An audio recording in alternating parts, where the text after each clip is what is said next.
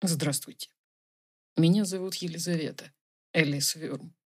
Чехов сказал, кто испытал наслаждение творчества, для того все другие наслаждения уже не существуют. Это правда. Мне нравится создавать, писать книги и подкасты. Я долго искала удобный сайт для подкастинга, и я его нашла. Анкор. Анкор FM. Добро пожаловать на Анкор FM. Добро пожаловать в мой мир вместе с Анкор FM. Спасибо за то, что вы меня слушаете. Здравствуйте. Меня зовут Елизавета, вы слушаете мой новый подкаст «Борьба с судьбой. Подробный анализ сериала «Тьма». Часть первая. Тайны нескольких поколений, принцип путешествий во времени и идеи Фридриха Ницше. Детективная история о пропавших детях. Все началось 4 ноября 2019 года, когда вечером несколько подростков решили прогуляться в лесу в окрестностях немецкого городка Винден. Двое из них, Марта и Магнус Нильсон, взяли с собой своего младшего брата Микеля. Группа дошла до старых пещер, как вдруг все электрические приборы пришли в негодность, а в лесу вокруг раздался сильный шум, похожий на вой. Дети испугались и разбежались. Спустя некоторое время выяснилось, что Микель бесследно исчез. Сразу несколько человек начинают проводить расследование этих событий независимо друг от друга.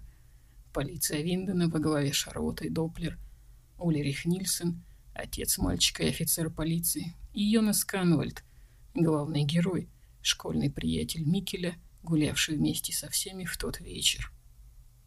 Параллельно зрителю открываются тайны Виндена. Выясняется, что это не первый подобный случай исчезновения. Раньше в городе пропали школьники Эрик Обендорф и Ясен Фрис, а 33 года назад Мац Нильсен, родной брат Ульриха. В преступлениях оказываются замешаны несколько горожан и, та и таинственный священник Ной, а спустя какое-то время в городе появляется неизвестный мужчина и пожилая женщина. Во время расследования выясняется, что в пещерах Виндена возле АЭС находится червоточина, которая соединяет три временных промежутка – 2019, 1986 и 1953 года. Пропавший Микель прошел сквозь портал и попал в 86 и в том же времени прожил всю оставшуюся жизнь. В то же время священник культа Сикмундус – Вместе с местным жителем Хельги Доплером похищали детей, чтобы создать управляемую машину времени и подчинить себе силы червоточины. Ульрих Нильсон заподозрил, что Хельги связан с пропажами мальчиков и, двигаясь по его следу, попал в 1953 Там он встретил маленького Хельги и решил его убить, чтобы защитить в будущем сына. Хельги выжил, и, к несчастью, именно это событие толкнуло его на путь убийств. Микель Нильсен так и не вернулся домой. Он прожил всю жизнь под именем Михаэля Канвальда.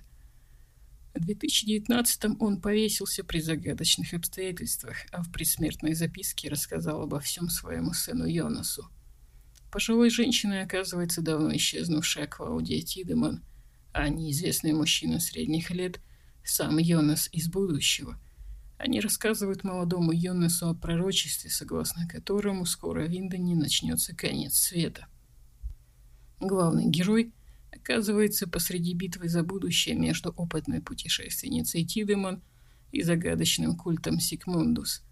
Зная, что грядущая катастрофа убьет его близких, в частности его возлюбленную Марту Нильсен, он начинает искать способ предотвратить это событие любой ценой. Звучит непросто – чтобы разобраться во всех деталях этой истории, нужно больше узнать о ее участниках.